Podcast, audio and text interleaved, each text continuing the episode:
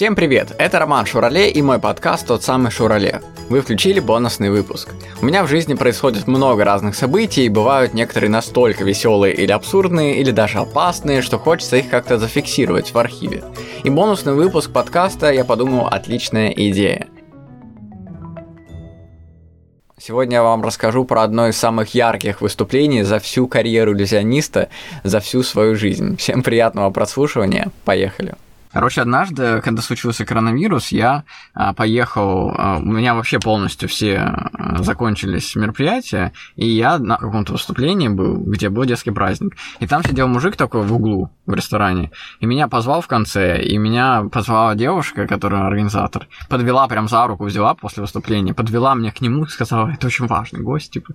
Я подошел, я чуть ли не в трусах был после выступления, потому что я уже переодевался, и он говорит, садись, знаешь, такой жесткий тип прям. Я сел, он говорит, а ты хорошо фокусы показываешь?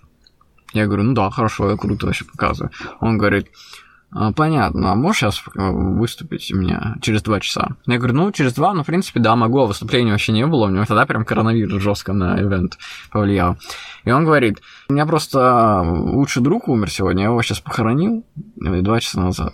Я сейчас сижу здесь ем, можешь э, через два часа я буду с девушкой здесь выступить для меня, для моей девушки. Я говорю, ну, в принципе, да, могу. Он говорит, сколько это стоит? Я говорю, ну, там 30 тысяч. Он достает сразу 30 тысяч, дает мне, говорит, вот, держи тебе. Я говорю, ну, это как предоплата? Он говорит, да, возьми, потом разберемся. Я, в общем, ухожу, он мне оставляет свой номер. Я прихожу домой, готовлюсь к выступлению, а я был за городом. Я жил в загородном доме тогда. И я должен был не ехать туда, а подождать это выступление. И он мне пишет через два часа, Ром, можешь не в 19.00, а в 22? Я говорю, ну окей, хорошо. Я жду еще несколько часов. Потом в 22 часа я в 21 выезжаю из дома. И когда проезжаю мимо отеля Санкт-Петербург, где Чаплин Холл, вот эта вся история, uh-huh, uh-huh. а он мне там пишет смс-кой, что Рома, можешь выступить не в пряностях и радостях, вот где это у меня, мы с ним виделись, да, на Посадской, а в отеле Санкт-Петербург в момент, когда я приезжаю в отель Санкт-Петербург. Я думаю, что за бред, типа, как он меня прочекал. А он еще был на Майбахе, и Майбах стоял прямо в дверях этого ресторана, и я когда вышел, он там тоже сел и уехал. Я думаю, что за бред, как он так прочекал, что я в этом месте. Я ему пишу, ну, в принципе, да, во сколько? Он 22 часа. Я буду в номере с девушкой. Я говорю, окей. Я, в общем, сижу там, жду, переживаю. Он мне через полчаса пишет, Рома, можешь не в 22, а в 23.30? А деньги вроде как-то нужны, но при этом страшно.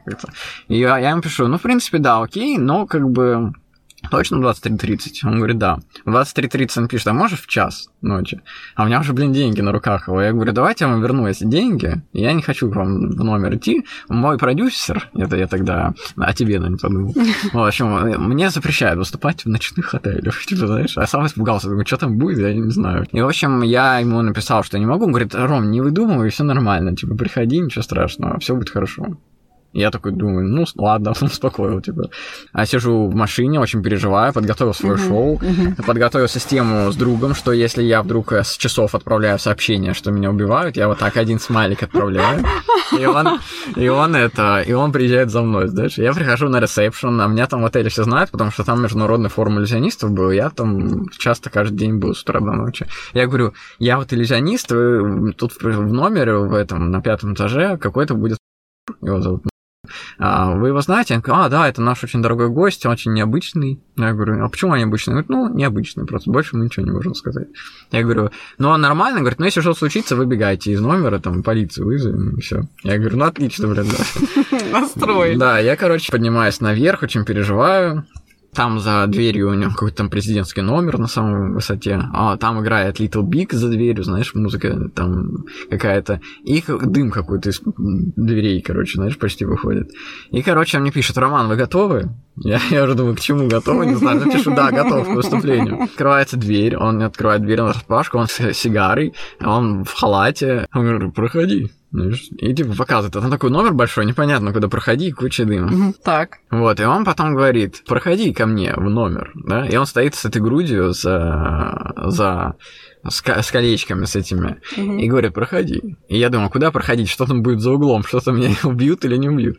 Я прохожу, спокойненько захожу туда, и там сидит девушка такая супер модельной внешности, как из порнофильмов прям. То есть она прямо такая, знаешь, вся идеальная, такая, такая ровная, прям вот как, таких даже очень сложно найти просто на улице. Она сидит и такая, это кто? А я говорю, меня зовут Роман, я фокусник. Она такая, а, фокусы, я очень люблю фокусы. Короче, я думаю, фу, слава богу, пока вроде все нормально. И этот мужик ложится на кровать, а она за столом. И она говорит, э, ну, показывайте свои фокусы. Я начинаю им показывать свою классическую программу, uh-huh. ничего там сложного нету, просто фокусы и фокусы показываю. Uh-huh. Потом она говорит, э, а еще можете показать? А я уже заканчиваю программу. И я говорю, ну, давайте. Я продолжаю еще чуть-чуть показывать минут пять. Она говорит, можно я отойду? Я говорю, да. Она говорит, я отойду пописать. Прямо она так? выходит. Прямо так? Да, она встает. Угу. Она встает, представляешь, в туалете. Угу. А там такой туалет, что видно, если дверь не закрыть, что там туалет, прям в конце типа, комнаты. Она отходит, не закрывает дверь и просто идет, снимает штаны, снимает трусы, садится на унитаз и начинает писать. С таким звоном еще, знаешь, как ведро прям в пустое, знаешь, даже и музыка закончилась, и Little Big не, не поют. Все, короче, все тихо. И mm-hmm. я так, знаешь, просто поворачиваю так голову направо, и она вот просто передо мной сидит писает. Я думаю, такого еще не, не было. Час ночи, короче, я в президентском номере. Этот мужик э, лежит на диване, вот так полулежа. Она писает в этом унитазе. И я с картами стою, да, я ж с картами, да? Я, дум, я думаю, так, мне надо как-то себя как-то это все разбавить. Угу. И я ему говорю, а хотите вам пока фокус покажу? Ну, все равно он типа. И он такой, знаешь, я думаю, ну сейчас он скажет, да, давай, и я такой начну разговаривать ртом, и будет все заглушиться. И он такой, да не. И я такой, да блин, он еще и фокус не Он говорит, да не, не надо. И знаешь, он молча сидит просто так вот. И я стою вот так молча, в костюме с бабочкой, знаешь, вот так вот. Как... И она пописывала, уходит такая, господи, класс. Ну, я просто, ну, улыбался, типа. Она выходит, садится обратно с стол, говорит, ну давайте дальше, я пописываю. Типа, знаешь, она говорит, я очень эмоционально, просто начинает с каждого фокуса выноситься, прям угорать. А я говорю, все, я закончил. Он говорит, не, можешь еще показать чуть-чуть фокусов. А у меня уже там заканчивается моя программа, я начинаю другие какие-то показывать, как нестандартные фокусы какие-то. Вот. И я показал эти фокусы им, ей, она сказала, очень классно, а она еще какая-то странная, с каким-то чемоданом, знаешь, дорожным, как будто из другого города приехала. С какой-то пластиковой вилкой, знаешь, она достала из мешка какую-то пластиковую пластиковую вилку, как будто у них... Что там... за сюр? Что это да, было вообще? президентский номер, в котором куча там супер люксовый номер, она что-то с вилкой, с пластиком, ну, короче, какой-то бред. Она еще выглядит вся Луи Виттон, знаешь, вся такая тыры-пыры. И, короче, я выхожу, а, говорю, спасибо, это было мое выступление, до свидания. Я выхожу, он идет за мной в конце и говорит, ну вот видишь, а ты боялся.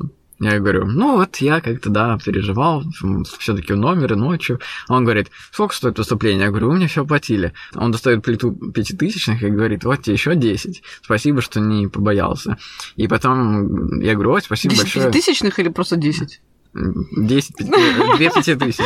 Вот, он, короче, достает еще 20, короче, мне дает еще сверху, 30 тысяч еще дает. Потом говорит, нате еще, еще дает, короче, 5 тысяч. Ну, я такой думаю, ой, класс. И он говорит, а можешь через 2 часа сюда приехать, чтобы я летал на столе на таком я говорю, ну тут сцена нужна, свет, звук. Он говорит, а хочешь, тут через два часа будет сцена, свет, звук. Я говорю, ну я понимаю, что вы влиятельный тип. А я еще когда подъезжал к этому отелю, там внизу Майбах стоял, и думаю, блин, он реально тут. То есть я тогда заметил этот Майбах. Потом я уехал, и эти деньги у меня были, и я на эти деньги открыл компанию по онлайн-мероприятиям. Так что он мне помог. Вот так вот. Да, да, это было такое еще, это было страшно. Сюр. Да, это сюр, это страшно и одновременно интересно, что же там будет, потому что мало ли что там было бы. В общем, в любом случае история была бы интересная. Это из э, той темы, когда кто не рискует, тот не пьет шампанского. Да, да, да. То есть Но можно я... очень сильно там себе нагнать мыслей лишних, еще там чего-то. А могло бы и случиться, правда, что-то. Ну, мало ли кто, человек, номер да. влиятельный какой-то очень. Может быть, там что-нибудь ну, предложил бы мне. Я бы на Майбахе уехал. Убийство фокусника. Это странно, в общем-то. Это странно. Ну да. Ну, может, я ему понравился внешне, знаешь. А, ты про это? Ну, я типа подумал, мало ли что, да? Ужас вообще. Просто так убить зачем меня убивать? Ну, если бы девушка была фокусником, я бы еще... Ну, всякие люди бывают богатые, знаешь, у богатых свои причуды. Ну, да. Так что... Может, я ему понравился? Да. Серьезно об этом думал? Да. Фига себе. Нет, так подожди, это вся, я, мы же не знаем, кто там люди какие, поэтому это вообще жизнь. Я подумал, а у меня были мысли всякие, потому что я всегда понимаю потенциально, что люди, у людей крыша едет, там и деньги делают много и так далее, знаешь. Потом пытался пробить его в интернете, он там какой-то супермиллиардер оказался, М. который часто в этом отеле останавливается. А ты не сохранил себе контакты, может быть, на какие-то эти самые Настоящий продюсер. настоящие продюсеры, Нет, ну я его удалил. Ну, у меня, в принципе, есть этот контакт, но у него было несколько номеров, потому что я ему пытался перевести обратно эти деньги на Сбербанк, чтобы он отстал от меня. А у него эта карта не привязана была, и я не смог. Спасибо, что разделили со мной эти эмоции от бонусного эпизода. Подписывайтесь на мой подкаст, пишите отзывы там, где слушаете подкасты, ставьте лайки на Яндекс Музыки, и в описании к выпуску есть сайт подкаста, где можно поддержать проект и там же связаться со мной по поводу сотрудничества. С вами был подкаст, тот самый Шурале.